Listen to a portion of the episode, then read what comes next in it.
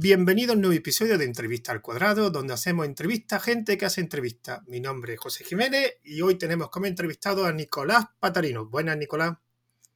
Buenas, José, muchísimas gracias por, por, invitarme. La verdad que es un placer estar acá. Eh, estaba escuchando algunos episodios tuyos y me encantaron, así que bueno, eh, espero también poder contar mi punto de vista de cómo hacemos entrevistas. Bueno, seguro que sí. Bueno, y para empezar un poco de, de presentación, lo que me gustaría un poco que te presentases, pero también que presentase el podcast donde haces la entrevista. Así que, ¿en qué podcast lo realizas la entrevista?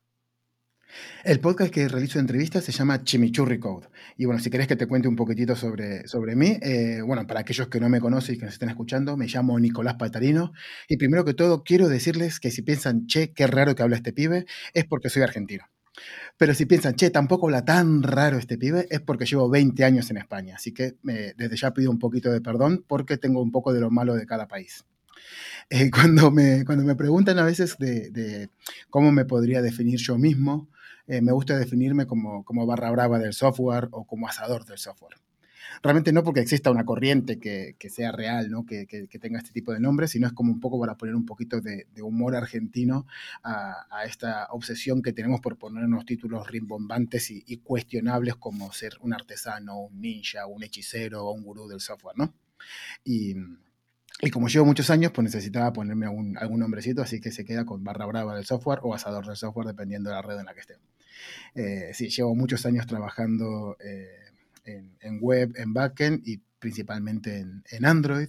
Eh, creo que las canas que no pueden ver porque estamos en un podcast y eso me y lo agradezco, eh, pueden confirmar que, que, estuve pasando por, por empresitas como yo que sé, eh, la ya extinta Sun Microsystem, Qualcomm, Idealista, 20 y bueno, y ahora mismo estoy de Staff Engineer en, en Eventbrite, esa aplicación que quiere conectar al mundo a través de los eventos en vivo y en la que yo personalmente quiero que lo hagas desde la comodidad de tu, tele, de tu sillón con la aplicación en la mano porque yo me dedico a hacer la, la aplicación.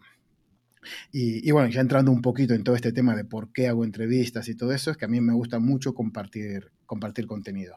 Así que eh, lo, antes iba mucho a conferencias, charlaba con un montón de gente y al final yo siempre he dicho que yo soy, eh, yo iba a conferencias a hablar con gente a que, me, a que me dieran ideas de cómo trabajaban. Yo después iba a mi empresa, las contaba yo como si fueran mías y quedaba genial, ¿no? Y con la pandemia lo que pasó es que, claro, ya nos quedamos sin, nos quedamos sin, sin esas conferencias y al quedarnos sin conferencias yo me quedé sin gente a la cual robarle ideas para poder quedar bien en mi empresa. Así que dije, che, y si en vez de eh, ir a conferencias lo que hago es hablar con gente y que me cuenten sus ideas y las puedo seguir robando. Y después dije, bueno, como me gusta compartir, compartir un poco de, las cosas que voy haciendo, digo, ¿por qué no solamente me lo quedo yo, sino también lo comparto con, con más gente? Y así nació el podcast de, de Chimichurri Code empezó siendo una idea para poder compartir información de cómo trabajan en las, en las empresas. Supongo que ya después hablaremos un poco más, eh, más en detalle de cómo es el, el, formato, pero básicamente lo que quiero hacer, eh, bueno, hay varios formatos de, de, de, podcast con los que trabajo, pero el principal es hablar con tres personas de un mismo rol, de una misma empresa, y que me cuenten cómo está organizada la empresa desde su punto de vista, cómo se comunican con el resto de, de equipos dentro de la empresa, y luego ya charlamos sobre problemas específicos que suelen tener tanto por la tecnología en la que están utilizando o eh, por el modelo de, producto que hacen como es la primera parte de, de, esta entrevista, lo primero es un pequeño cuestionario para conocer cómo te gustan las entrevistas. Así que vamos a empezar. Vale, empezamos. ¿Entrevista en audio, vídeo o escrita? La entrevista me gusta, habíamos dicho cómo me gustan, y me gustan eh, audio y vídeo. ¿Pregunta improvisada o bien preparada? Bien preparadas. ¿Preguntas cortas o largas? Largas. ¿Respuestas cortas o largas? ¿Cómo te gustan más? Largas. ¿Entrevista conocido o desconocido. Cuando me refiero a conocido, me refiero a no gente conocida de confianza, sino gente que ya conoces de antes o una persona que ha encontrado las redes y dice, quiero entrevistarlo, sin saber mucho de él. Eh, la verdad que me da igual un poco de eso. Es decir, las dos personas me parecen completamente válidas e interesantes. ¿Y cómo quieres que se sienta un entrevistado? Eh, mmm, abierto. Y ahora completa esta frase hacer entrevistas me sirve para crecer personalmente. eres increíble, que eres argentino y eres la persona que ha respondido de forma más concisa y corta en todas las entrevistas. Es que claro, que a mí me, decís un formulario y yo digo, bueno, voy a contestar lo más cortito posible para que sea eh, lo más... Eh, para poder sacar datos de estas dos entrevistas. Pues nadie ha contestado como tú, nadie, nadie, nadie, nadie.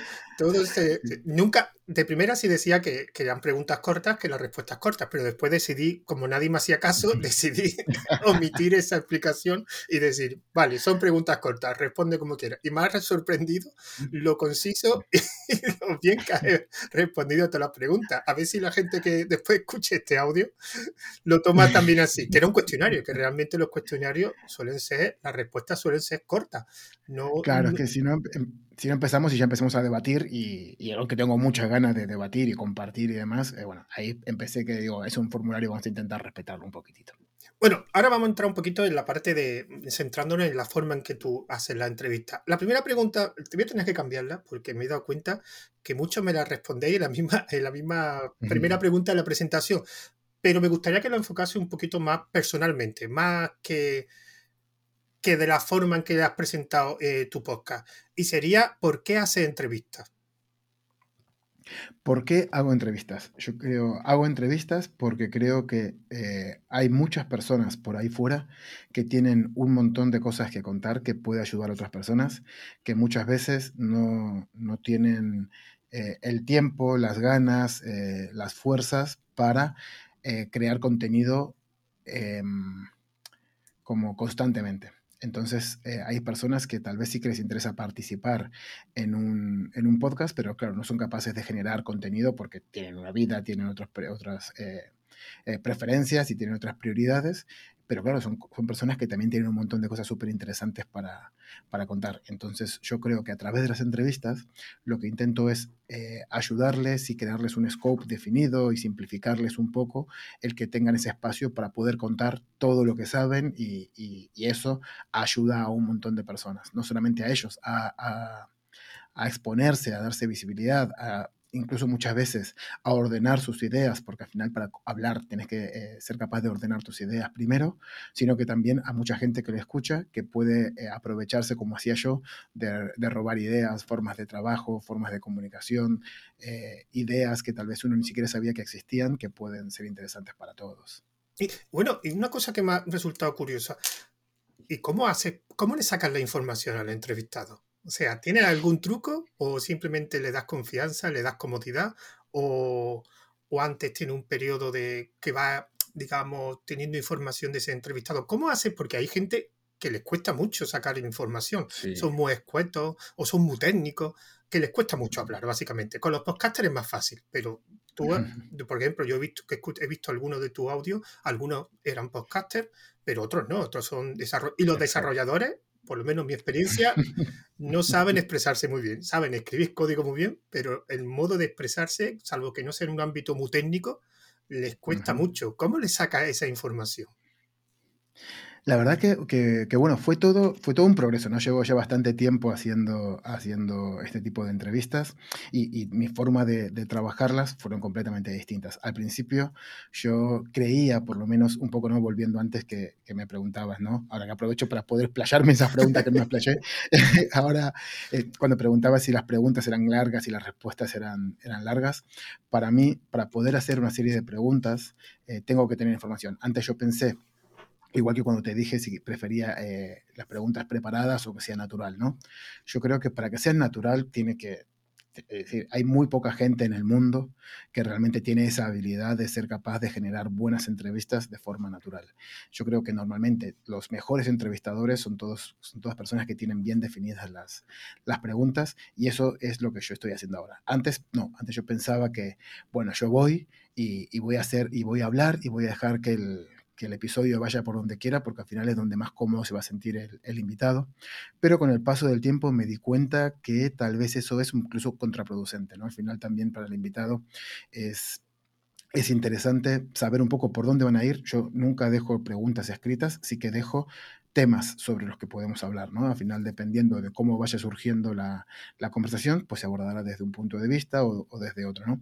Pero entonces, para mí, para poder generar esa, esa comunicación, primero, es importante eh, intentar investigar un poco del tema del que vas a hablar, ¿no? Si yo de repente voy a hablar con una empresa y yo sé, hablo con los, con los desarrolladores de, de, Wallbox, por ejemplo, primero tengo que empezar a conocer. Yo antes de, de, hacer una entrevista, incluso antes de contactarlos, tengo que ver, investigar un poco sobre el producto, investigar qué es lo que hacen, investigar cuáles pueden ser los principales, lo que yo considero que pueden ser problemas técnicos y ver si pueden ser interesantes, porque tal vez la empresa, la empresa puede parecer interesante, pero eh, no es lo suficientemente madura como para que puedan contar algo que realmente eh, sea interesante para el resto del mundo o, al contrario, tal vez estar en un momento muy estresante y que tal vez no es el mejor momento para, para charlar con ellos. Entonces, primero hay como una eh, pequeña investigación y luego una cosa que, que suelo hacer en, en, el podcast, no sé si después vamos a hablar un poco de cómo, cómo estructuro yo. Sí, eso lo vamos a hablar después, lo vamos después.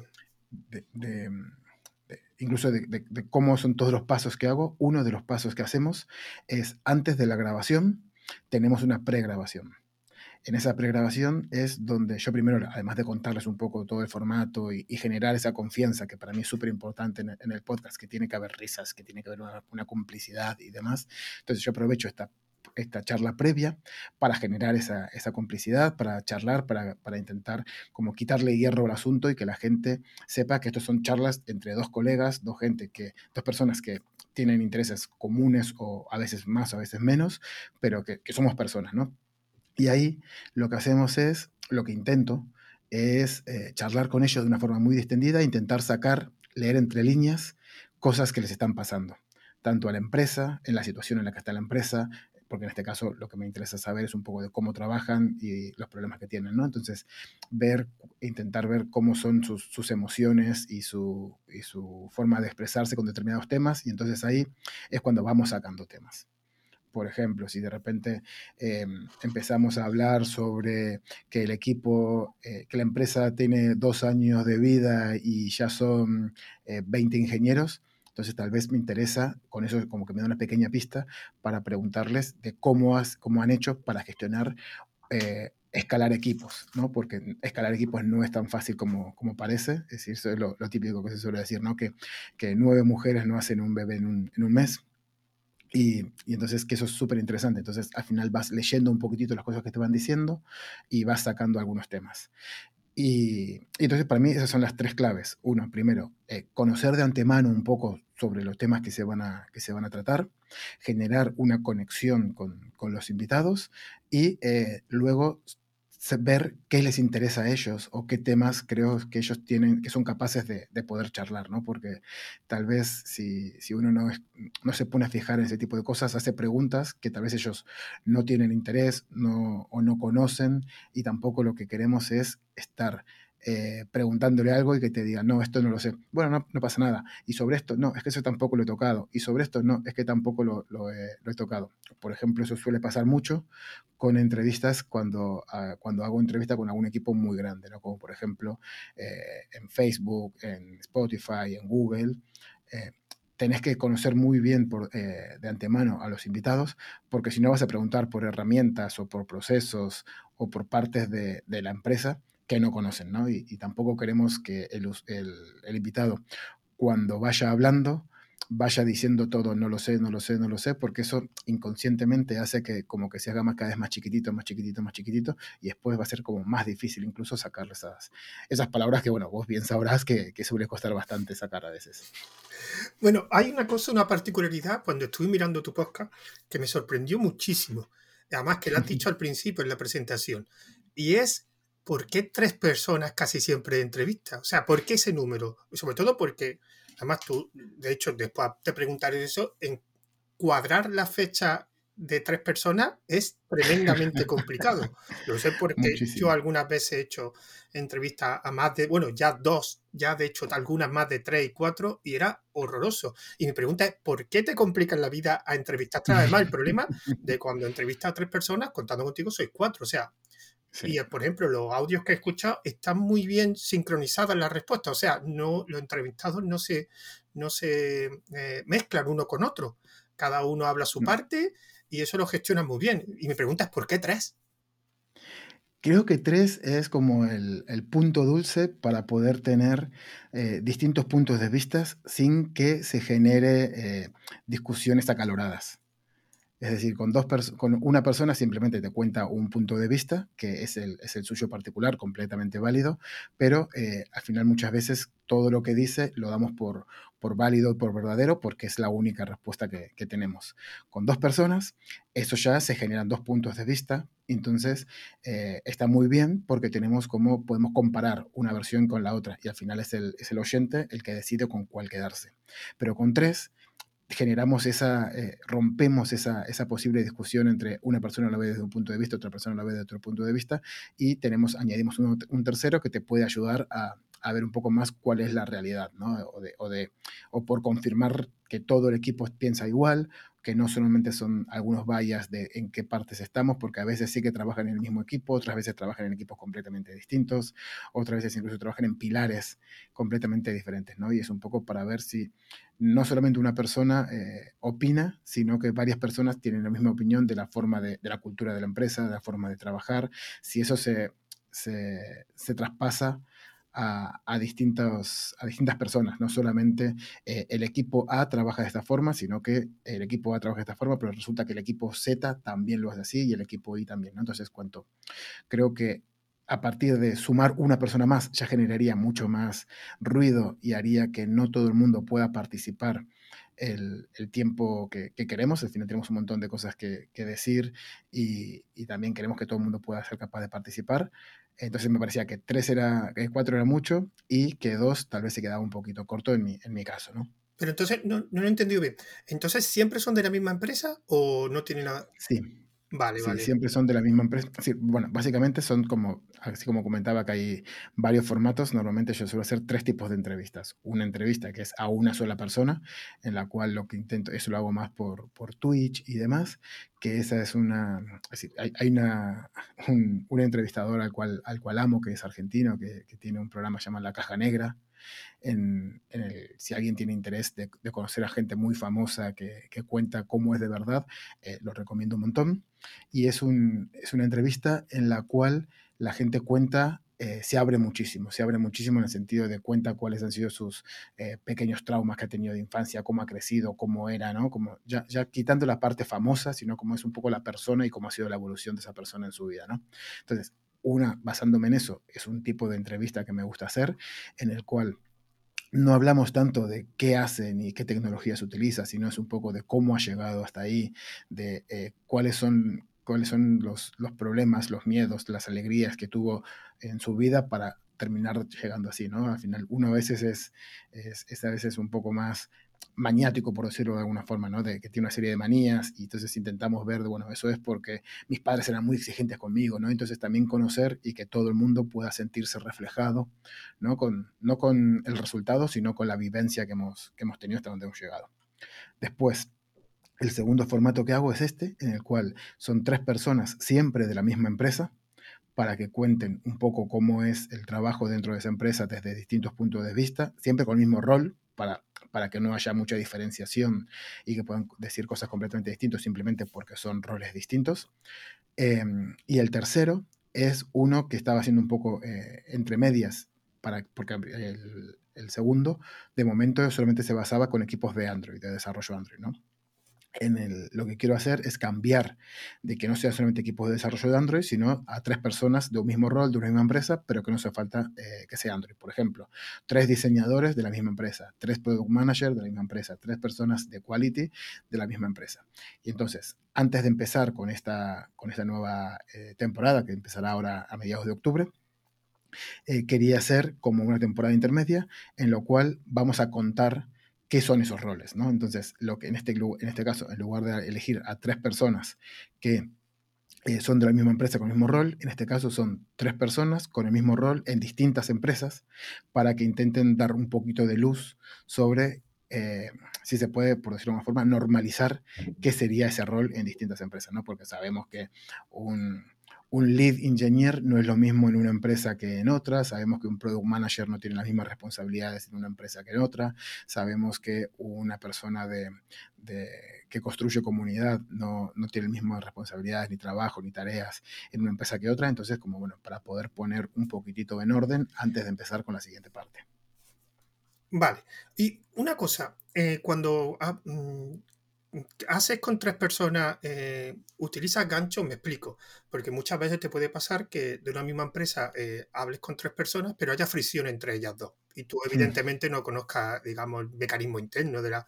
Cuando te contactas con la primera, ¿esa persona te recomienda a las otras dos o tú eres la que decides de, esa- de esas tres personas? Digo, para evitar, digamos, que tengas la mala suerte de que ponga dos personas que no, que no se traguen. Que se llevan mal. Exactamente. Y eso en una empresa me imagino que, que puede pasar. puede pasar. Sí, Entonces. ¿cómo gestiona No, eso? Eh, dice al primero que pone, oye, mira, dime dos personas que te interesen que entreviste o cómo lo haces.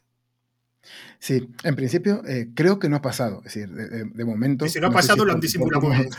Exactamente, si no lo han disimulado muy bien. Pero sí, básicamente lo que suelo hacer es primero contactar a una, a una persona y que esa persona sea la que me recomiende otras dos. Súper importante para mí es la, la diversidad. Es como muy complicado en nuestro sector encontrar eh, diversidad, eh, así que principalmente lo que suelo hacer es la persona que contacto para mí ya tiene que ser alguien de, diversidad o si es alguien un conocido es como obligatorio casi que, eh, que aporte diversidad al podcast, ¿no? Porque también queremos conocer distintos puntos de vista y eso nos puede, nos puede ayudar mucho.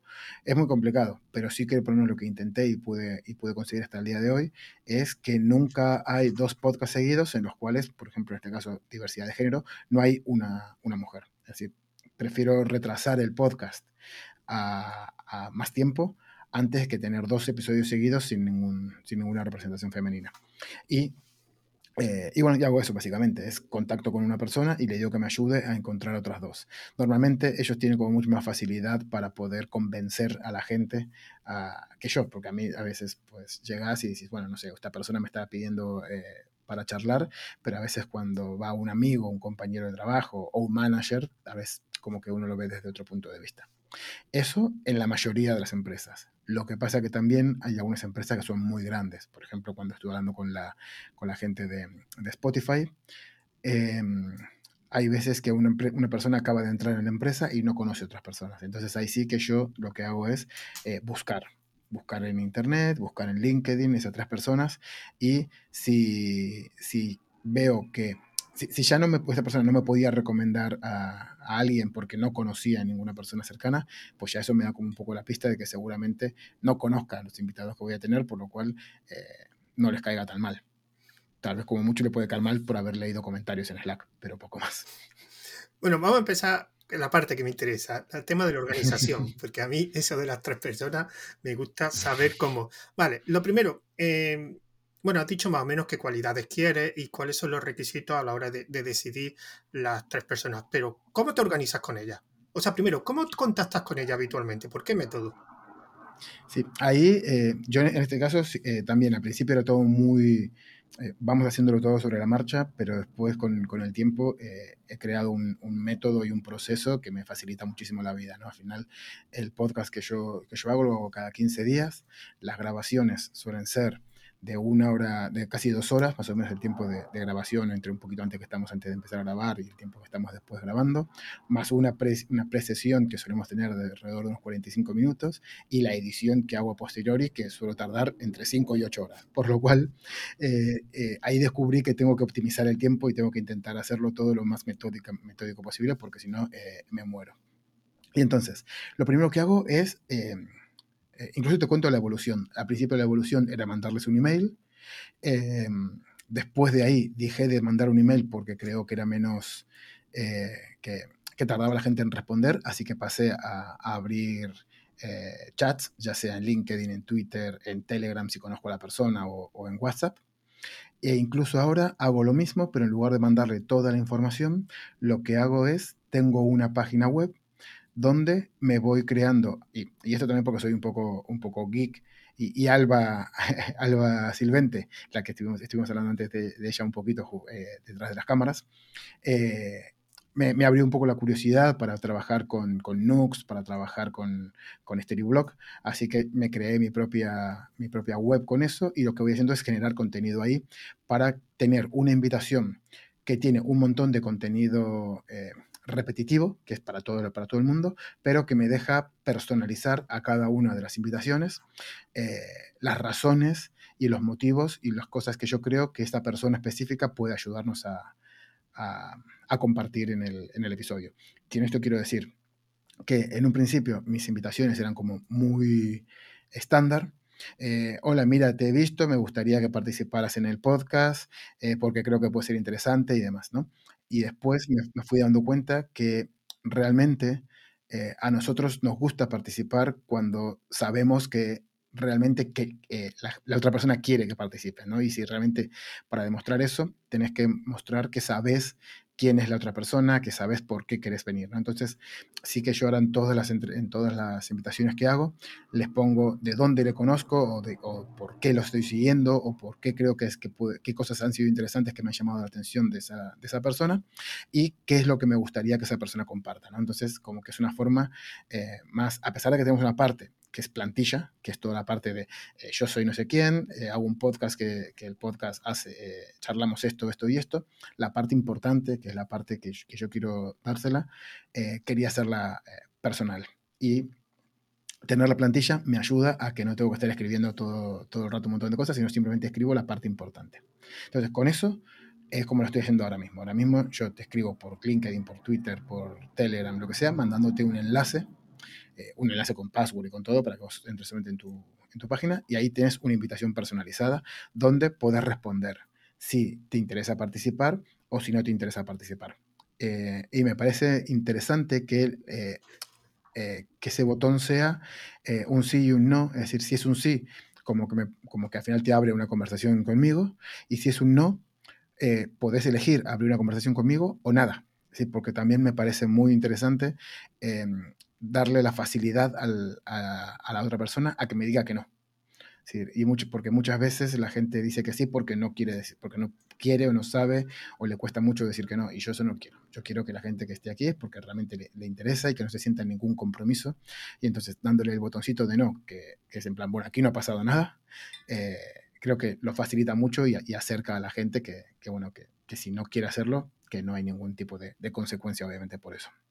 Entonces, ya una vez eh, tengo contactado a la persona, eh, le cuento que me interesaría que sean tres personas, en algunos casos hemos sido dos, porque se cayó último momento un, eh, un, invitado o porque en la empresa no había más gente. Y, y ahí es cuando ya creo el grupo de, Telegram normalmente y ahí propongo fechas. Bueno, más que proponer fechas, digo, mira, el día, este episodio está, está establecido que salga, yo qué sé, el 30 de octubre. Como mucho, yo, como, como mínimo, yo necesito tener cuatro días para poder editar. Así que como mucho, el 26 debería estar, debería estar grabado. Desde hoy hasta el 26, qué semanas les empieza a venir bien, ¿no? Y a partir de ahí, como que vamos achicando todo y vamos viendo, bueno, realmente a lo que todo el mundo le viene mejor es el viernes. Bueno, vamos a encontrar una hora que nos, que nos, que nos, que nos sirva. Eh, si hemos tenido que cambiar fechas, sí, hemos tenido que cambiar fechas un montón de veces porque al final la, gente tiene, tiene vidas y cosas que van, que van saliendo, reuniones que, que, uno no puede aplazar y demás. Pero bueno, también creo que han sido las menos veces. La mayoría de las veces la gente se suele comprometer. Yo a partir de ahí mando un, una invitación al, al calendario de la gente eh, y cada X tiempo voy mandándole como eh, recordatorios de, che, no te olvides que dentro de dos semanas tenemos la precesión, dentro de una semana tenemos la grabación, que la grabación va a ser dos horas, recuerda que, reservarte ese tiempo y demás, ¿no? Entonces eso también, a pesar de que, que pueda parecer que soy un pesado, también ayuda a que la gente se acuerde y, y vaya reservando ese, ese tiempecito. Y realmente una cosa curiosa, además tú eres un ejemplo, eh, los desarrolladores sois bastante accesibles, o sea, eh, os gusta, soléis participar. Yo, por ejemplo, tú a mí no me conoces y, hombre, es verdad que hemos tenido un gancho, que he tenido el gancho de la gente de Unicode, pero tú has estado sin problema y, en, este, en este podcast que he entrevistado a varios desarrolladores, han aceptado y gente bastante ocupada, porque estoy viendo que en el último eh, podcast, en el último episodio, David Bonilla, yo también entrevisté hace tiempo a David Bonilla y me costó la misma vida pillar una fecha. De hecho, eh, cuando, cuando pudo participar, además participaba con otra persona más, con que no era de su equipo, sino con otro desarrollador, fue salir de una reunión grabar con nosotros y volver a la reunión. Y no, sí, acepto, acepto sin problema. Que, que, es curioso que el mundo de los, de los, desarrolladores, que soy gente bastante ocupada, además que los horarios que mm. tenéis eh, no son fijos, no son de oficina, digamos que en cualquier momento. Y en mi caso, eh, en mi caso que yo no soy conocido, había aceptado, mucha gente ha aceptado y yo en muchos casos eh, me he puesto en contacto con ellos y no, no, me conocían de nada. Otras veces se utilizado, yo sí es verdad que utilizo el tema del gancho. Sí. Yo utilizo siempre. Y una cosa, ¿tiene episodio en nevera? O sea, ¿tiene episodio grabado de reserva? Debería, pero al final siempre el, tiempo va, va, un poco en, en detrimento de, mi vida y creo que una sola vez tuve un par de episodios en, en nevera grabados, pero normalmente lo suelo, suelo ir casi semana a semana, ¿no? A excepción de la última, esta, este que te comentaba, ¿no? Esta última temporada que hice de, de 10 episodios en los cuales eh, íbamos hablando de distintos roles con gente de, de, mismo rol con gente de distintas empresas. Y ese eh, quise hacer un experimento y dije, voy a, lo que voy a hacer es grabar todos los episodios y los voy a publicar como Netflix. Es que sacarlos todos del tirón. Al final lo empecé, lo empecé a hacer, pero no me estaba dando el resultado que, que tenía, así que lo fui sacando durante una semana entera, uno por, uno por día. Y, eso fue lo único que lo tenía guardado, pero no por, por decir, bueno, por si tengo una semana que me falla ni nada, sino porque era como la idea principal desde, desde, el, desde el inicio, que sea ese, ese tipo de formato, que a mí no me funcionó muy bien, la verdad. No, yo, yo hice, de hecho, de ahí fue lo de David Banillo participar. Yo hace dos años hice un, una cosa por el estilo, digamos. Hice un evento que eran de 24 audios, de grabar 24 audios de diferentes temáticas de programación, que se llama 24H, 24L, donde participo. Y mi, claro, como yo no quería hacer directos ni nada, lo que hice fue con otra gente, no yo no lo grabé yo, evidentemente. Hubo gente que me ayudó a grabarlo. Grabé 24 episodios, 24, digamos, audios, y lo emitía un mismo día a los Netflix. Ah, qué bueno. Lo emití ese día, sí es verdad que lo emitía como indirecto, o sea, estaban pregrabados, pero puse un chat en una página web. No funcionó muy bien, o sea, la gente eh, no, no lo escuchó mucho ese mismo día. Después sí, claro, como después lo he publicado en formato podcast, pues a lo largo del tiempo sí ha habido más escuchas. Pero eso de emitirlos todos a la vez, como no sea Netflix, no. Exacto. A mí no me ha funcionado y, por lo que veo vos tampoco. No, no hay tanta gente que lo escucha eh, el mismo día. Entonces, pues si el mismo día no lo escuchan, mm. pues qué más te da publicarlo cada X tiempo y que lo vayan y que lo vayan haciendo. Y lo de la nevera, yo este, estoy, estoy haciendo un experimento aquí, en este podcast, y tengo una nevera repleta. ah, qué bueno. sí, porque, claro, de hecho me ha pasado, esta vez me ha pasado que, eh, curiosamente, eh, me he puesto en contacto con tres personas, mm. porque yo ahora mismo tengo, y eso creo que te lo comenté, yo tengo dos audios ya grabados, que son los siguientes dos audios. Tú eres el tercero, la semana que viene grabo otra vez y la siguiente semana con otra persona más. Pero mm. siempre he querido, y de hecho es que me pasó que me puse en contacto con tres personas, las tres personas por cierto, siempre digo lo mismo en este episodio, eh, contactar con vosotros en Twitter es una pesadilla, o sea, no funciona. lo digo en todos los episodios, o sea, ponerte en contacto con la gente por mensajes privados en Twitter no funciona. Porque las notificaciones las esconde Twitter. De hecho, me pasó contigo y ya lo que estoy haciendo, que de hecho me lo dijo un entrevistado de un anterior podcast, que, me, que le pasaba lo mismo y dice, no tú eh, menciones en la cuenta de Twitter. En vez de hacer, mm. intenta contactar con ellos por MD y, si no, mencionan en la cuenta de Twitter, que seguramente ya lo va a leer. Y me pasó contigo, también me pasó con otro, pero por correo electrónico, que supuestamente le envié un correo y no lo ha recibido, ¿Mm? ni está en ningún lado. Y yo no he recibido ningún correo, generalmente cuando el correo da problemas, recibe un correo de error. Yo no he recibido ningún correo de error.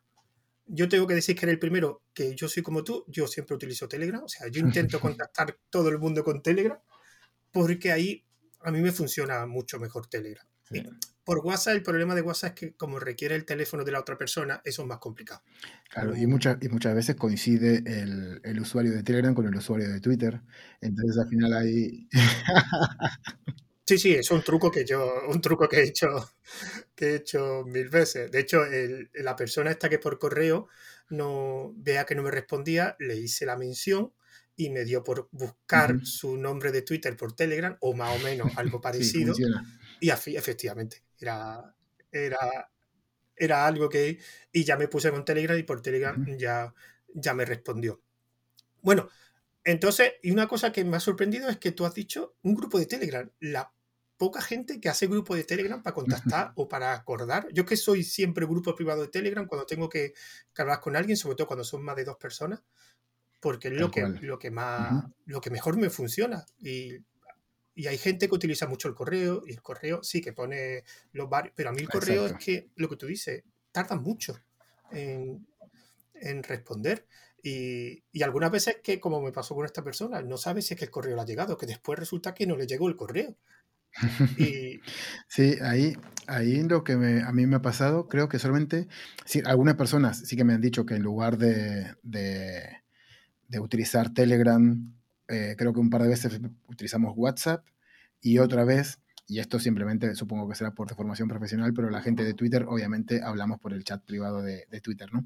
Pero mm, después el resto, todo el mundo, excepto una sola persona, eh, me dijo, tú crea el, grupo de Telegram que quieras, pero yo, a mí me contactas por email.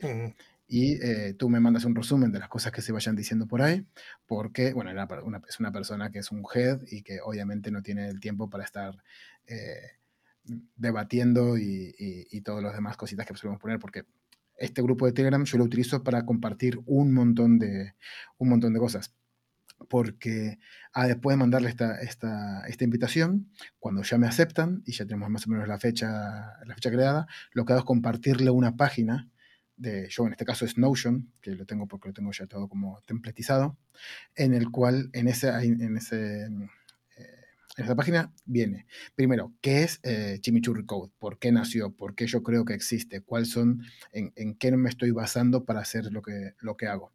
¿Cuándo salen los episodios? Eh, ahí también pongo un poco de información para los invitados, que esto me han dicho que es súper que super, eh, útil, que le pongo las herramientas que vamos a utilizar. En este caso, eh, por ejemplo, con, yo también utilizaba en un principio Zencaster, después me pasé a Squadcast y ahora últimamente estoy con, con Riverside FM. Riverside FM al final lo terminé eligiendo porque no solamente te permite una página, eh, esto lo, bueno que tiene estas herramientas para aquellos que no, no, lo conocen es que mm, eh, no tenemos que estar instalando ningún tipo de software a los invitados, ¿no? que al final queremos que sea lo más cómodo para los invitados. En este caso es abrirse una página web, como si fuera una especie de, Zoom o Google Meet, que le das a grabar y tiene una, peculiaridad que eh, en lugar de guardarte el streaming, lo que hace es guardarte en cada, en cada equipo de forma local el audio y luego se sincroniza. Cuando ya el, el, host del podcast le da a, cerrar, automáticamente se le envían a él todos esos resultados, que además están muy bien porque vienen sincronizados. ¿no? Em, y entonces, eh, al final lo que, lo que les cuento todo este tipo de, de, qué es este tipo de herramientas y elegí Riverside porque también tiene aplicación para Android y para iOS. Entonces muchas veces, a veces como lo decías, es muy complicado cuadrar fechas a mucha gente. Siempre eh, puede pasar que alguien esté en, en, vacaciones y no se quiera llevar el, el, equipo. Entonces, bueno, si te puede llevar una tablet, si te puede llevar un, un móvil, pues ya podemos eh, grabar igualmente, ¿no? Entonces, también ahí pongo cositas interesantes como puede ser eh, la obligación que tiene para eh, los invitados, que es pasarla bien y aceptar todos los halagos que tenemos, eh, algunos requisitos y recomendaciones que les, suelo, que les suelo dar, como no te olvides, porque claro, y esto es lo que, lo que vos decías, aquí tal vez en el, podcast, como estás hablando con gente que hace entrevistas, pues seguramente tengan un poquito más de de estos tips ya aprendidos, ¿no? Pero entonces hay veces que estoy hablando con, gente que nunca había salido a hablar en, público y entonces los típicos detallitos de tener siempre una botellita de agua cerca para que no se te seque la boca, eh, intentar que el micrófono no te esté tocando, no esté tocando la boca para que haga ruidos raros, eh, si puedes utilizar cascos en lugar de utilizar el altavoz del portátil mejor para que no vuelva a entrar ese sonido por tu, por tu propio micrófono, em, incluso algunos algunos eh, tips como pueden ser utilizar el framework STAR, ¿no? Para, para, poder, cuando vas a contar una experiencia o algo, contar un poco cuál es la situación, cuál es, era lo que querías conseguir, cómo, cómo se consiguió, cómo, cómo llegaste a, a, ese fin, ¿no? Y después, por último, en esa misma página, lo que te viene es un poco cómo va a estar estructurado el, el episodio. En nuestro caso, primero tenemos una, una pequeña intro que eh, cuando conseguimos patrocinadores, pues hablamos de los patrocinadores, hablamos un poquitito de, del propio podcast. También eh, después viene la parte de presentación. Y en este caso, algo que a mí me, que a mí me gusta em, contar, y eso también lo, he robado de, muchos entrevistadores que he visto por, por ahí, es que eh, yo como entrevistador soy el que presento bastante en profundidad a los invitados. Entonces, para eso, lo que quiero hacer es que no solamente contar el, título que tienen, sino que también lo que hago, si, si es la misma empresa y la gente se conoce, lo que le hago es preguntarle a cada uno que me diga tres cosas curiosas de eh, el resto de sus compañeros. Y con cosas curiosas, eh, muchas veces lo que digo, bueno, si ustedes no conocen nada, hablen con, con nuestra gente del equipo y demás, que cuenten cosas, yo qué sé, como por ejemplo uno que, que, que no se había dado cuenta, hizo una entrevista, eh, se había ido a esquiar y tenía una, una meeting y estuvo haciendo la meeting en el... En, ¿cómo se llama este? En el, autobusito este que te va llevando por, la, por, la, por las pistas, ¿no?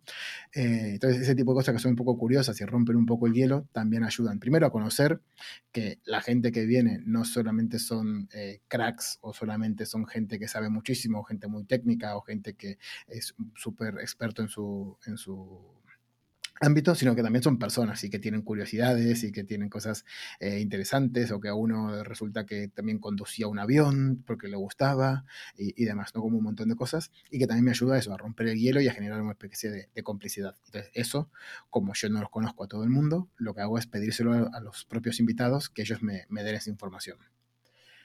Em, alguna vez, cuando no se conocía a nadie y como que, y que no se podía, pues mm, le pedí a los propios invitados que nos dijeran algo, pero bueno, al final eso perdía un poquitito la chispa de, que nunca sabe, porque claro, como yo se lo preguntaba a los, a los compañeros y les decía que me dijeran a mí en privado, cuando llegaba el momento de presentación había bastantes risas porque normalmente no sabían qué iban a decir unos de otros. Entonces al final como que eh, tenías ese, ese toquecito.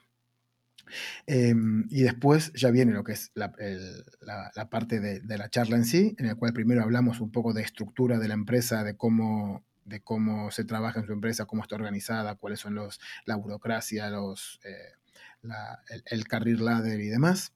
Eh, y ya después vamos a la parte más técnica, que ya puede ser, si es algo técnico, pues cuáles son las herramientas que utilizan, problemas que han tenido, cómo los han solucionado, eh, o si no, puede ser productos técnicas de producto, de bueno, eh, cómo han resuelto este producto que yo qué sé, estás hablando con la gente de, Movistar Plus, bueno, cómo gestionáis todo el tema de generar streaming en distintos dispositivos y como, bueno, viendo un poquito más la, chicha, ¿no?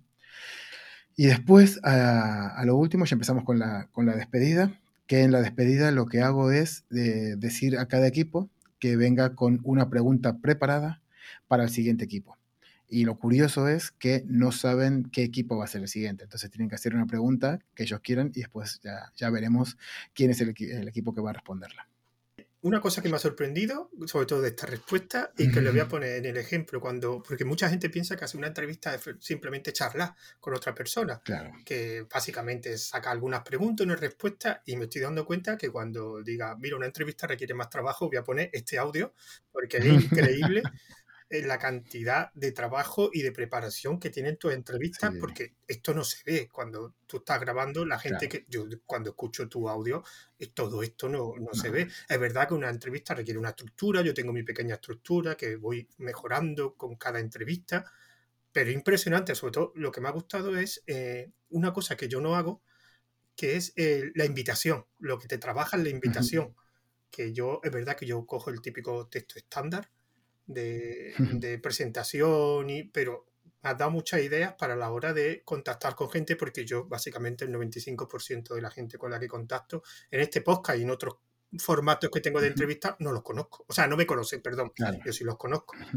Y, y, me sorprende. De hecho, estoy aprendiendo muchas cosas, sobre todo la estructura que te estás generando, que claro que me imagino que esto será con, por motivo de experiencia, con la experiencia de... Claro, al, final, al final yo creo que una de las cosas interesantes es eh, no solamente, es decir, todo lo que hacemos es para la gente que nos escucha, ¿no? Para todas las personas que nos quieren escuchar, ayudarles de alguna forma u otra y compartir conocimiento y demás.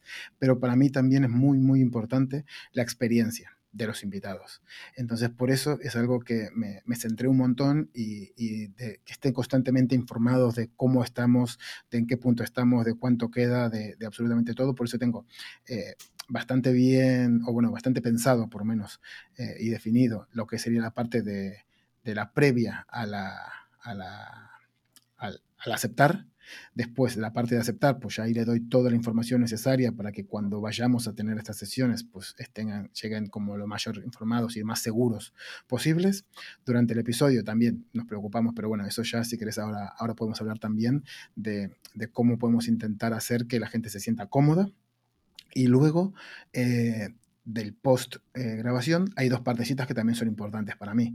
Una es estar constantemente informándole de cómo está el proceso de, edición, si, si, hay algún tipo de problema por el cual se vaya a retrasar el episodio, no se va a retrasar. A todo el mundo cuando, cuando charlamos y demás nos gusta saber cuándo le podemos compartir ese enlace con mamá, ¿no? Y, y decir, mira mamá, escúchame. Entonces todo ese tipo de, información me gusta ser muy transparente con, con ellos, eh, con todos los invitados y que lo sepan.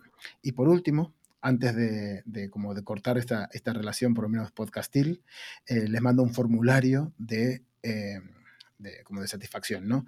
Y entonces en el cual les pregunto si realmente la información que les di es una información útil, si creen que hay alguna cosa más que, que, que ellos les gustaría haber sabido que no, que no sabían, si creen que en la parte de dirección del podcast durante la grabación del episodio, pues hay cosas que no he sabido gestionar bien. Eh, eh, y la parte de edición, si hay alguna cosa de la parte de edición o de toda la transparencia que yo quiero dar después del episodio, eh, ellos se han sentido perdidos o se han sentido que no le estaba dando toda la información que necesitaba. Además de un pequeño cuestionario, y esto, la verdad que voy, a romper aquí la sorpresa porque esto es algo que, lo suelo, que la gente no suele saber, pero sí que también después intentó conseguir su, dirección postal para mandarle una tarjetita con unas pegatinitas y una, y una dedicatoria personalizada en el cual le agradezco su participación. Sí, la verdad que mucho, mucho, muchos detalles, muchos recursos y muchos detalles. Después me sorprende, y ya ahora entiendo por qué cuando escucho los audios que participáis cuatro personas, eh, está también complementada la respuesta de los entrevistados, que no se pisen uno a otro y que cada uno está, digamos, su parte es la que se encarga y no hay otra persona que, que le... Bueno, eso también es la magia de la edición. Ah, vale, Que son las, que son las, que son muchas, son muchas horas. Nosotros, igual que estamos haciendo aquí, eh, es súper importante, por lo menos para mí, que nos veamos las caras. Entonces estamos como mucho, estamos mucho gesticulando y cuando yo empiezo a, hacer una pregunta, ya alguien levanta una mano como diciendo, bueno, empiezo yo y después como que hay, hay muchas miradas de, complicidad y de, y de coordinación, que eso es lo que yo intento eh, marcar o incluso a veces cuando... Eh, si yo veo que alguien no está hablando mucho, suelo escribir por el chat, porque siempre tenemos como un chat, eh, en todas estas herramientas hay un chat aquí al lado, ¿no?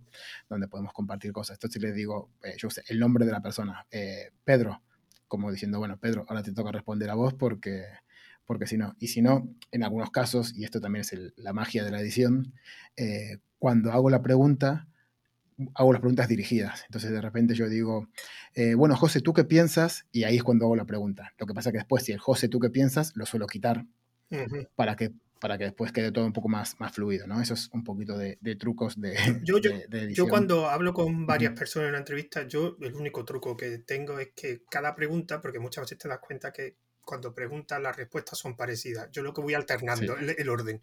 O sea, si a Pepito el primero le digo, bueno, Pepito, ¿qué opina de...? Y le hago la pregunta, a la siguiente pregunta empiezo con Manolito, a la tercera pregunta empiezo con la otra persona. Voy alternando para que el orden, es una cosa que también con el tiempo fui aprendiendo, para que el orden no sea el mismo y así que cada uno pueda participar.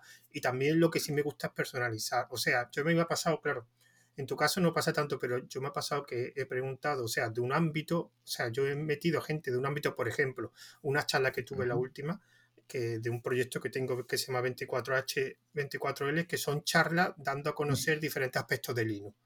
Y la última mm. fueron de Linux en el ámbito científico. Entonces vino uno que utiliza Linux en el mundo de la estadística, otro en la astronomía y otro en la geología y sismología. Claro, como son ámbitos, están todos relacionados con Linux, pero son ámbitos muy diferentes. Muy diferentes. Entonces, quería preguntar en el ámbito científico qué herramientas, pero claro, yo al final lo que hacía era personalizar las preguntas. Ahí no preguntaba lo mismo a los tres, sino del mismo ámbito, pero preguntaba una cosa de la astronomía, preguntaba otra cosa, aunque fuera la misma pregunta. Claro, en ese caso es que si hago la misma pregunta, a lo mejor uno de ellos no puede responderme. ¿Qué es lo que pasaba? Por ejemplo, había uno de ellos que no, que digamos que era de sismología, pero era más de código, más que de hardware. Mm. Más de, ellos no tocaban los aparatos de simbología, por eso cuando yo le preguntaba qué soporte tiene Linux, dice, no, es que yo no utilizo, yo nada más que voy a la parte de los datos. Bueno, vamos a entrar un poquito en la entrevista, en la parte de entrevista, y te quiero preguntar una pregunta que hago siempre, pero enfocada al, digamos, al rol que tú sueles entrevistar, que en tu caso suelen ser desarrolladores. Aunque es verdad que en el mundo de desarrollo hay muchos ámbitos, pero siempre enfocado ahí. Entonces, mi pregunta es, para un desarrollador, ¿qué le sirve la entrevista? ¿Para qué le sirve hacer entrevistas? ¿Tú crees que le tiene alguna utilidad o solo entretenimiento? ¿Para hacer entrevistas no, no, perdón, participar en entrevistas, perdón. Ah, participar. Bueno, al final yo creo que eh, simplemente es... Eh, yo, hay algo que, que, siempre intento compartir con todo el mundo y es la necesidad de exponernos y de hablar delante de micrófonos, hablar delante de gente y demás, que eso parece ser que simplemente es algo que, bueno, al que le apetece hacerlo, lo hace, pero también creo que en determinados momentos de tu carrera ya empieza a ser necesidades, ¿no? Si vos empezás a crecer dentro de tu, de tu carrera profesional, cada vez tu ámbito y tu, y tu impacto será mayor, ¿no? Entonces llegarán momentos en los cuales tendrás que seguir comunicándote cada vez con más personas, explicando qué está haciendo todas las personas que, que vos tenés como eh, bajo tu ámbito, por decirlo de alguna forma, ¿no? Y entonces eh, si una persona nunca ha estado expuesta a hablar en público y demás, pues al final va a tener un poco más oxidadas esas habilidades. Entonces yo siempre también me gusta eh, comentar que tenemos que salir de nuestra zona de, confort e intentar investigar ese tipo de cositas. Y un podcast creo que puede ser una forma lo suficientemente oculta, porque eh, hasta ahora no estaba haciendo podcast con vídeo, sino que era un audio y al final, bueno, pues estás aquí en, la comodidad de tu casa sin tener que preocuparte por cómo estás, por cómo te moves, por cómo, te, eh, cómo está tu cara de tensa o no tensa. Y es como un primer pasito donde puedes decir, bueno, tal vez dar una charla en una conferencia me da un poco más de cosas, pero salir a contar un poquitito en el, en el podcast puede estar bien. Eso por un lado. Por otro lado, también creo que eh, es una forma de exponerte y dar visibilidad a lo que vos haces, ¿no? Entonces, si eh, seguramente si vos salís a contar las cosas que haces, las cosas que haces tienen sentido y las, y las sabes transmitir, también te puede abrir las puertas muchas veces a la hora de cambiar de empleos. Y esto yo lo digo, que yo llevo muchos años compartiendo contenido y hablando y al final eh, sí que me ha abierto muchísimas posibilidades, no de, no de que me contraten simplemente por eso, pero sí que eh, si vas a un sitio y alguien está buscando una, una empresa, está buscando a alguien que, que vos, que tú que vos puedes cubrir ese, puesto y si alguien te conoce porque se está compartiendo, bueno, al final es, es una puertecita que te ayuda a decir, bueno, esta persona, yo, he aprendido con esta persona, yo, he, obtenido experiencia de esta persona, tal vez creo que, que, podemos hacer un poquito de push para, que, para intentar que venga, ¿no? Entonces, por eso por otro lado. Y después, también eh, nosotros, y es una cosa que, que dependerá de cada uno, ¿no? Pero a mí me gusta mucho ser embajador de las cosas que yo hago y de las cosas que yo hago, yo intento de verdad siempre a las empresas que voy cambiar las empresas para que sean un poco más alineadas a como a mí me gustaría que sea. Y entonces eh, no hay mejor forma de, de, cambiarla y de demostrarlo que salir y contar, ¿no? Y, ser el embajador de esa empresa para que después la empresa, para que todo el mundo sepa cómo se trabaja en esa empresa, cómo estamos cambiando las cosas, cómo queremos ser realmente mejores, ¿no? Y al final, como que es un win por todos lados. Tienes un win por el lado de crecimiento personal, un win por el lado de visibilidad personal eh, fuera de tu, de tu empresa y por otro lado, visibilidad de la empresa. Además, una cosa que has dicho, lo de la zona de confort, es una cosa, porque yo no soy desarrollador, yo soy más en el mundo de la formación, digamos.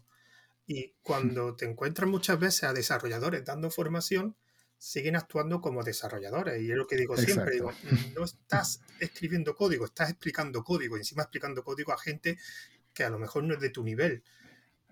Y muchas veces, y además puesto el caso de, cuando vas a conseguir trabajo, al final tienes que explicar tu trabajo a alguien que no tiene, no tiene ni idea de informática, de desarrollo, Exacto. y le tienes que explicar. Y en los podcasts es una manera diferente de hablar de tu trabajo de una forma no técnica, porque en un podcast hablas de forma técnica un poco absurdo. Exacto. Eh, no vas a hablar no puedes escribir código, ni vas a explicar código. Eh, otra cosa es cuando tú te juntas a tomar café con tus compañeros de trabajo, que te pongas técnicamente con tus compañeros, pero en un podcast un poco, un poco absurdo explicar código. Exacto. Y, te sirve para mm, la comunicación no técnica, digamos. No sé si llamarse así o algo. Sí, pero y al final te sirve para todo. Exponerte a hablar al final te ayuda a que después cuando tengas que llamar al seguro para poner una reclamación te sea más fácil porque ya decir, ya sabes lo que es hablar con gente y estar hablando y, y, ser escuchado y exponer bien tus ideas y demás. Yo creo que eh, es algo que recomendaría a todo el mundo participar en, en podcast, de, aunque sea grabarse ellos mismos sin que nunca lo publiquen, pero el, hecho de, de, hablar delante de, de, una cámara o de un micrófono creo que nos ayuda muchísimo a crecer como, como, como personas. Bueno, hay una pregunta que yo siempre hago, que además es del primer entrevistado, porque el primer entrevistado, que se llama Abel, que tiene un poco se llama Wedificando, me hizo una pregunta a mí. O sea, la primera entrevista que yo hice, al final, el entrevistado me hizo preguntas y me gustó. Y lo que hago es eh, utilizarla, en, la hago a partir del primer episodio, la hago en todas las entrevistas. Y la pregunta, como me gustó, te le voy a preguntar: ¿cómo manejas los silencios que se pueden producir cuando estás haciendo una entrevista. O sea, cuando pregunta a alguien y hay un silencio absoluto en que nadie responde o la persona que la ha dirigido se queda callada. ¿Lo maneja de alguna forma? ¿Lo corta en la edición? ¿O cómo lo, lo maneja? Los silencios que se produzcan incómodos, claro. Sí. Hay, hay, hay dos tipos. Están los silencios incómodos que pueden hacer quedar mal a la persona y los que, bueno, al final es parte de una conversación y que después termina un poco en risas, ¿no? Eh, los que terminan un poco en risas, siempre me gusta dejarlos porque sí que intento, a pesar de que edito bastante, sí que intento que quede lo más natural, lo, más natural posible, ¿no? Pero los que sí que puede hacer quedar mal, mal a las personas, eso sí que los quito sin ningún lugar a dudas. E incluso eh, el podcast suele, eh, últimamente lo hago, que dure casi una hora y media, porque los primeros 20 minutos la gente está nerviosa, gente que no tiene experiencia, entonces no habla, no habla bien o tiene muchas coletillas y demás, entonces yo quiero que la gente esté muy a gusto. Entonces los primeros 20 minutos, si lo hacemos de media hora, eh, ya estás nervioso y de tenés 10 minutos de, de, pasarlo bien y al final la experiencia general es, es mala, ¿no? Entonces, em, sí que, por ejemplo, eh, y, recuerdo un, episodio en especial de tal vez la primera media hora de una persona, tal vez tuve que sacar, no sé, eh, eh, cortar en edición más de 100 coletillas. Y, es una por una, es ir intentando quitarla entre cada una de las palabras, intentando que sea con el espacio específico para que no quede, que, quede natural y demás. Entonces, en ese caso, mi, gestión de cómo gestionar ese, silencio fue, bueno, dejarlo y después intentar corregirlo en, en posedición en postproducción. Pero después, eh, cuando estamos hablando, al final, eh, yo siempre creo que, o, por lo menos pienso que si la persona no habla, es culpa mía. Es decir, es culpa del, entrevistador porque o no estoy generando el, ambiente correcto, o no me estoy explicando bien, o tal vez estoy haciendo una pregunta que el, entrevistado no sabe qué responder no, o no sabe qué espero yo de su respuesta. Entonces, al final lo que intento es reformularla o incluso si es una pregunta, responderla, ¿no? Como eh, te estoy haciendo una pregunta y bueno, ¿cómo eres capaz de gestionar no sé qué cosa en tu empresa? Y si al final se, queda ese silencio, lo admito y digo, eh, bueno, tal vez, tal vez no me explique bien, en mi caso nosotros lo gestionamos así, así, así, así, así, y creo que esto tenemos este tipo de ventajas. ¿Ustedes lo hacen eh, de esta forma o tienen alguna otra? Y en este caso sí que me gusta mucho jugar, y esas son cositas que fui aprendiendo, con cuándo dar cuando hacer preguntas, eh, bueno, en este caso sería como la, pregunta después de la pregunta, eh, que tengan una respuesta cerrada o una respuesta abierta. En el caso de que una persona esté en silencio, tenés que dar la posibilidad de que la respuesta también sea cerrada. Normalmente lo que nosotros aprendemos o lo que nosotros deberíamos hacer es intentar evitar preguntas que se respondan con sí o no. Porque si vos respondes, bueno, ustedes utilizan, eh, yo qué sé, Google Analytics en vuestra empresa, y lo a responder es sí. Y eso como que está mal hecho por nuestra parte porque no, estamos como generando eh, esa conversación que queremos generar. Pero cuando hay silencio, sí que me gusta eh, ofrecer esa posibilidad porque tal vez eh, ese silencio yo puedo entender que fue porque yo no me expliqué bien o porque no fui suficientemente claro o lo que sea, pero tal vez no, tal vez esa persona no quiere hablar de ese tema o no le parece interesante o no sabe y entonces en ese caso sí que me gusta darle la posibilidad de que me que diga, sí, nosotros también hacemos así y continuar. Y ya a partir de ahí, pues intentar que la gente diga, como que, como que lo volvés a traer un poquito a tu zona de, de, confort y donde puedan sentirse que, no, que esto no, no estás cuestionándolo o, o, castigándolo por no haber respondido. Bueno, me, me, estoy, me está sorprendiendo lo teórico que eres con la entrevista. Porque la, pregunta que te, acabo de hacer, nadie me ha respondido con ese eh, detalle tan grande o con esa tanta teoría en la respuesta. La, verdad que estoy aprendiendo mucho de tus respuestas, porque nunca había pensado tanto. Lo del silencio han sido generalmente respuestas más, más, más difusas pero la tuya ha ido al grano, ha dicho los dos tipos de silencio, que yo no había pensado que había dos tipos de silencio. Yo, por ejemplo, lo que, lo que siempre hago es, eh, hay un tipo de pregunta que, como sabes, que no te van a decir signos, son las preguntas ¿por qué? ¿Por qué? Lo que sea. Ahí sabes que es imposible que te haga un monosílabo o te responda con un... Se va. Si ya te responde un por qué y te responde con una respuesta corta, algo está fallando. O sea, o la otra persona no... Porque el por qué es la pregunta perfecta para que se explaye la otra persona, para que entre en mucha profundidad porque es muy abierta. Y no, puede responder un sí o no, porque un por qué nunca se puede responder con un sí o no. Pero bueno, eh, tengo que pasar ya a la tercera parte, sé que todavía hay muchas cosas, pero que no quería, no quería que fuera esto tampoco muy extenso, tampoco, tampoco sé el tiempo que tienes disponible. Yo te, yo no, todavía tengo, tengo tiempo, no tengo ningún, no tengo ningún apuro. Yo te avisé que soy argentino y hablo mucho, así que. cuando vean, cuando escuchen este audio y ven tu cuestionario, se van a sorprender con lo que viene después. bueno, vamos a la tercera parte, la tercera parte un poco más informal, un poco para despedida. Y la primera pregunta que te querías saber es cambiar un poco el rol. Vamos a olvidar un poco la parte de de entrevistador y no sé cuántas entrevistas te han hecho, no sé si te han hecho, porque ahí no he podido verlo, si te han hecho muchas entrevistas. Sí, he tenido, he tenido la suerte de, participar en bastantes. Vale, pues como entrevistado, ¿cuál ha sido tu mejor entrevista y por qué? Em, básicamente mi mejor entrevista. No, no, no, como entrevistado. Ah, como, como, entrevistado, como entrevistado, sí. Eh, bueno, una de Gaby Moreno. Gaby Moreno es, otra, es otra persona que también tiene, tiene un podcast. Y, lo conozco, ¿eh? Y yo creo que conozco. ¿Sí? Ah, no, se lo conozco, no, que, estoy ahora mismo, porque tengo, eh, bueno, esto fue, porque creo que participó en, en Unicode, pudo ser, en Unicode lo entrevistaron. Pues a raíz de Unicode, eh, yo tengo un podcast con otra persona sobre formación y lo que hacemos es entrevistar a ah. formadores. Y estoy en contacto pues con él eh, para buscar una fecha. Continúa, perdona, perdona por interrumpirte. Sí, sí. No, no, es, es, es, un, es un grande y además es, eh, sabe mucho de lo que habla y, es, y, es, y como para mí lo más importante es muy buena persona. Y, y bueno, y, y esa, y, y, Gaby sí que al final me dio la oportunidad de, de, charlar, él me conoce lo suficiente y entonces sabía un poco de cómo generar esa, esa confianza y, permitirme hablar y explicarme un poco cómo, cómo soy yo y contar un poco eh, no, no como que en otras entrevistas que al final vos, dependiendo del tipo de entrevista, de dónde se estás haciendo y demás, como que vas orientando un tipo de respuesta dependiendo de la audiencia que vas a, que vas a tener, ¿no? Si estás hablando con un periódico, obviamente tus respuestas van a ser un poco más eh, editoriales y demás. En cambio, aquí fue como una entrevista muy, muy cómoda en la que conté eh, cosas muy personales y eso creo que es a mí lo que más me, lo que más me gusta. Y ahora vamos un poquito con el salseo.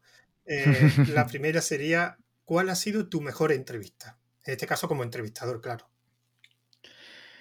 Ay, es que eso, eso es, muy, es muy complicado porque al final, yo no, yo no sé si, si, es como, me sirve como excusa para, para no, no, responder exactamente una, pero claro, el, problema que tengo es que como eh, ningún tipo de entrevista es exactamente igual en el sentido de eh, en algunas te cuentan como cosas súper interesantes sobre cómo la organización de la empresa está, está distribuida, en otros una solución muy específica a un problema técnico que tenemos, en otro de cómo es la comunicación entre el equipo de ingeniería y el equipo de producto, como que son distintas, eh, distintas preguntas. Yo creo que yo veo todo el, toda la, serie de podcast como un, un solo, algo solo global y como que con todo puedo aprender.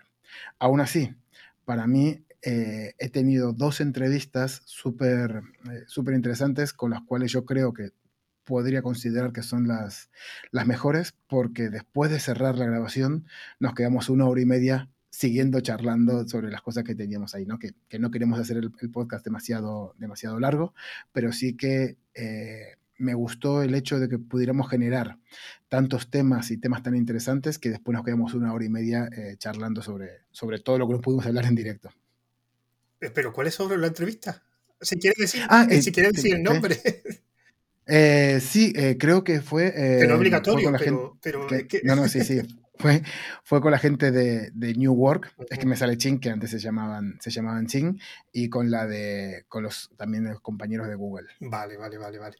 Bueno, y aquí Evidentemente no tienes que decir el nombre, pero ¿cuál ha sido la peor entrevista? ¿Y por qué? Sobre todo lo que me interesa. Vale, aquí sí que me voy a guardar el, nombre para, mí, pero, pero sí que es un poco lo que decías vos antes, ¿no? Eh, esa, y además creo que fue una de, eh, de, las primeras entrevistas que yo hacía y que no tenía mucha experiencia y no sabía un poco cómo lidiar con, con estos silencios incómodos y demás. Y era la, la dificultad de poder sacar contenido de, de, las personas. Y a partir de ahí fue cuando empecé un poco mi, no, obsesión, pero sí mi inquietud para saber cómo eh, hacer sentir bien a la gente, hacerla sentir cómoda y, saber que muchas veces la culpa, bueno, muchas veces no, que siempre la culpa de cuando un entrevistado no, no habla, la culpa es nuestra, ¿no? Entonces ahí fue, y, ese, y ese episodio lo, escuché un montón de veces para ver y, reforzar todos los errores que yo había cometido de, mira, es que aquí le estoy diciendo una pregunta cerrada, es que aquí le estoy haciendo eh, como que si yo lo hubiera escuchado más, porque claro, ahora eh, al principio muchas veces te pasa que uno tiene las preguntas preparadas y es, voy a por una, después la siguiente, después la siguiente, pero dejamos, o por lo menos creo que quedan mucho más naturales y, queda, y, es mucho más interesante para quien nos escucha, cuando eh, vos te sabes como de memoria todas las preguntas, o todo, preguntas, ¿no? Porque yo no, no, tengo preguntas, sino temas que vamos a hablar, y al final lo que vas haciendo es eh, que te vayan saliendo a medida que se va hablando, ¿no? En lugar de tener un orden específico y demás, como que hay que preparártelo bastante. ¿Qué pasa? Que antes, cuando no hacía esto, tenía mis preguntas, y entonces muchas veces eh, me perdí incluso las respuestas que me daban, ¿no? Yo decía, bueno, lo, está diciendo, esto queda grabado, la gente le va a interesar, y yo como al segundo punto. Y muchas veces lo que no escuchar a quien estás entrevistando es, eh, es algo muy común, pero es lo peor que, que, puede pasar, ¿no? Porque tal vez te dio a entender muy, de forma muy sutil que hay un tema que no le interesa mucho, que no tiene mucho conocimiento y demás, y si no sos capaz de escucharle bien, 100%, de escuchar de verdad, ¿no? De, escuchar y entender y no estar pensando en... Eh, eh, interiormente de cuál es tu siguiente pregunta o cuál es la respuesta que quieres dar en lugar de, seguir escuchando. Y eso me di cuenta que, que era lo que hacía que era que eh, no te diste cuenta de que acá te estaba dando a entender de que no quería seguir por este tema y vos, como estabas leyendo con tus preguntas, seguías dándole eh, más a eso. Entonces ahí fue cuando descubrí que esa era mi, bueno, que yo considero que es mi peor entrevista, pero que a su vez me ayudó un montón a darme cuenta de que, de que no es tan fácil hacer entrevistas como parecía. Hombre, para empezar, eh, es que escuchar a la otra persona cuesta, ¿eh? O sea, la gente se piensa, pero escuchar, no, o sea, yo te estoy escuchando, pero escuchar con detalle cada palabra y enlazar los temas que está hablando. Eso es lo complicado, o sea, porque escuchar siempre te escucha a la otra persona. Otra cosa es entender lo que estás diciendo. Exacto. Y, ese, a mí me ha pasado en alguna entrevista que yo escuchaba al entrevistado, pero no entendía lo que decía. Y si no entiendes lo que decía, y otra cosa que me has dicho que no estoy de acuerdo contigo, eh, no siempre es la culpa del entrevistado. Me gusta. Eh, que el entrevistador, es que muchas veces eh, nos confundimos y a lo mejor el problema no es la entrevista, sino la elección del entrevistado. O sea, también mm. tenemos que decidir, a mí me pasó, de hecho a mí la entrevista peor que me, que me, que me ha salido, siempre digo la misma, una persona que me dejó tirado a mitad de la entrevista y, fue porque la... Bueno, es que un, otra historia pero que me dejó a mitad. Es que el formato no es un formato. Ahora después te lo comento fuera de, cámara. Y me dejó a mitad de la entrevista tirado y la culpa no fueron las preguntas, la culpa es que no tenía que haberlo seleccionado porque ya no me informé lo suficiente. O sea, esa persona, mm. digamos que ya... Y muchas veces es que también tenemos que elegir correctamente a, los entrevistados, porque no es todo el mundo entrevistable. Eso es una cosa. No, no, eso, eso, por supuesto. muchas veces nos confundimos y escogemos una persona que por su carrera, por sus proyectos, puede ser muy interesante, o porque es tímido y creemos, bueno, es que es tímido y a lo mejor se abre. No, no, es que a lo mejor no lo va a conseguir. No, no, es que, a lo mejor es tímido de verdad y no puede. Exacto, exacto. Y, justo tu podcast no es la solución. De hecho, a mí me pasó una, una persona que dos veces que intenté entrevistarle, dos veces que, me, que al final y era porque le daban, mm. nunca la había, nunca había sido entrevistada. Después al final sí lo conseguí, pero el problema es que se ponía muy nerviosa y no, no, no era capaz de... de... Entonces, por eso las dos veces lo intenté, las dos veces me, me, rechazó. Y muchas veces tenemos que darnos cuenta de eso, de que el problema no es la entrevista, el problema es que ha elegido mal. Entonces, si ha elegido mal, puede ser muy bueno y lo puede remontar, pero puede que no lo remonte. Entonces, yo tengo suerte de que siempre muchos son podcasters, con lo cual Sí, eso, ayuda. Pero bueno, al final también eh, eh, creo que todo el mundo que nos escucha eh, también tiene que entender que no somos comunicadores profesionales, que somos simplemente dos personas que decidimos pues comprarnos un micrófono y, darle voz a, gente. ¿no? Entonces yo creo que eso también últimamente y, desde la pandemia nos hemos acostumbrado a, a, que, bueno, no hace falta que sea todo tan perfecto como como, como, esperamos que sea en la televisión, ¿no? Entonces eso también nos ayuda un poquitito a, poder cometer errores. Bueno, y ya, digamos la última pregunta, esta es la única pregunta que está obligado a responder, que sería, ¿qué mejoraría? Pregunta trampa, nunca llegó, nunca llegó a gobernar. ah, no. La pregunta que estás obligado a responder, esta no puedes divagar, esta tienes que responderla, es, ¿qué mejoraría de esta entrevista? ¿Qué mejoraría de esta entrevista? Yo creo que mejoraría. Claro, a ver, esto, esto es complicado porque a mí también me parece interesante eh, escuchar tus opiniones de todas las cosas que yo iba hablando y generar ese, ese debate. Lo que pasa es que también entiendo que si todos debatimos sobre los mismos temas constantemente, al final como que estás en todos los episodios contando lo mismo, la misma historia. Pero a mí sí que me, parecería eh, interesante poder haber generado ese, más ese, ese debate de... Me, encantó cuando recién me dijiste que no estabas de acuerdo eh, y también poder generar ese espacio durante más momentos de la, de la, entrevista. Claro, que es el problema, eh, charla o entrevista. Claro. Entonces, si es charla, se acaban las preguntas, o sea, la estructura de preguntas que tengo eh, se me acaba, y la charla sí es verdad que es un debate. El problema de la... Porque eh, yo tengo otros podcasts donde hago charlas.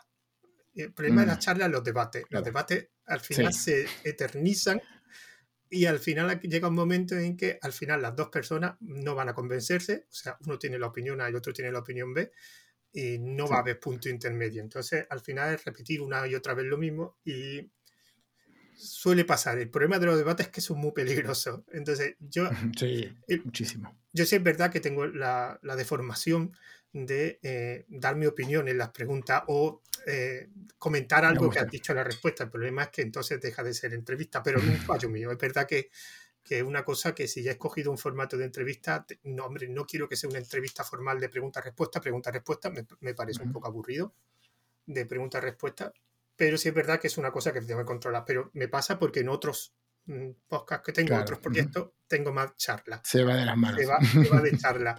Vale. No, pero bueno, pero es, un, es, un detalle, es un detalle realmente. Sí, no, una cosa que me di cuenta, ¿eh? pero me cuesta mucho. Eh, y ya por último, eh, me gustaría que me recomendase a alguien alguien evidentemente con este perfil de, que haga entrevistas, o sea, que su podcast sea de entrevista, no tiene que ser un podcast, generalmente digo podcast, pero me da igual. Lo que tiene que ser es que en su proyecto, en su que utilice la entrevista de forma habitual o que sea el formato elegido. Que me recomiende a alguien para que después ya te pediré datos de él. Perfecto, sí. Em, pues voy a incluso a, generarte más nevera porque te voy a recomendar a dos personas. Vale, vale, perfecto. Primero a, a Ari, Ari Reinventada, que es una, que es una gran amiga, eh, una chica venezolana que se reinventó, por eso su, su creo, de, creo que lo he intentado con ella. Es que no sé, es que, es que me han dicho ya tanta. Pero bueno, te utilizaré de gancho, que seguro. Exacto.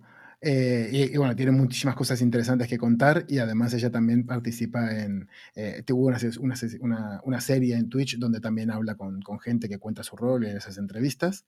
Y, y, por otro lado, también tirando un poco más para el lado de, de mi, de mi otro lado del charco, a, a, Facundo, a Facu, que es un, es un Android developer también, que tiene un podcast que se llama Código Comentado, en el cual eh, también hace entrevistas a gente de, cualquier tipo de, ámbito del, sector tecnológico. Vale, pues después ya hablaremos y me pasará y a ver si me sirve un poco de gancho. ¿Vale? Y ya por último, pues mira, es un poquito de, spam, digamos que te, digamos tus proyectos, ya has comentado algo de tu podcast, pero también dónde te podemos localizar. Es tu momento, digamos, aquí tienes tu espacio patrocinado. Perfecto, muchísimas gracias por este espacio y también muchísimas gracias por, por esta charla que me, que me, gustó un montonazo. La verdad me, me parece genial entrar en, en la... En, como decía en el, en el, episodio anterior, ¿no, Diego? ¿no? Que es el inception de las, de las entrevistas, ¿no? Em, sí, bueno, te agradecer muchísimo eso porque creo que es súper interesante compartir esto con, con todo el mundo. Eh, y bueno, aquellos que quieran conocer un poquitito más, si, si existe alguna persona que le interesa el, el, mundo del software, de Android, de la creación de productos digitales o hasta del crecimiento profesional, les digo lo que siempre suelo decir, es que me sigan en Twitter porque tengo Twitter, me escuchen en Spotify porque tengo Spotify, que se suscriban a Twitch porque streameo en Twitch, que me den like en YouTube porque subo cosas a YouTube y que me acompañen a conferencias porque suelo ser componente en alguna que otra conferencia. Por ejemplo, ahora mismo tengo, eh, la semana que viene voy a, a, Morcilla, a la Morcilla Conf en, Burgos, la siguiente voy a la Licorca Conf en, Galicia y ahí vamos a estar charlando. Ahora mismo eh, suelo hablar bastante del el error de hacerte manager que es de, bueno, estos nuevos perfiles de, de, individual contributor, que no hace falta pasarte el management para poder seguir ganando dinero dentro de, eh, dentro de algunas empresas. Y, y, obviamente me pueden escuchar en, en, Spotify en el podcast de, de Chimichurri Code. Y bueno, y ya por último, recordad que este audio estará distribuido por Anchor, Apple Podcast, por diferentes plataformas con el nombre de Entrevista en Cuadrado. Y recordad que también tenéis una cuenta de Twitter que es Entre Cuadrado, donde iré poniendo pues, lo, las grabaciones que tengo ya acordadas, como los posibles, los futuros, digamos, eh, episodios que voy a publicar. Bueno, pues muchísimas gracias, Tomás.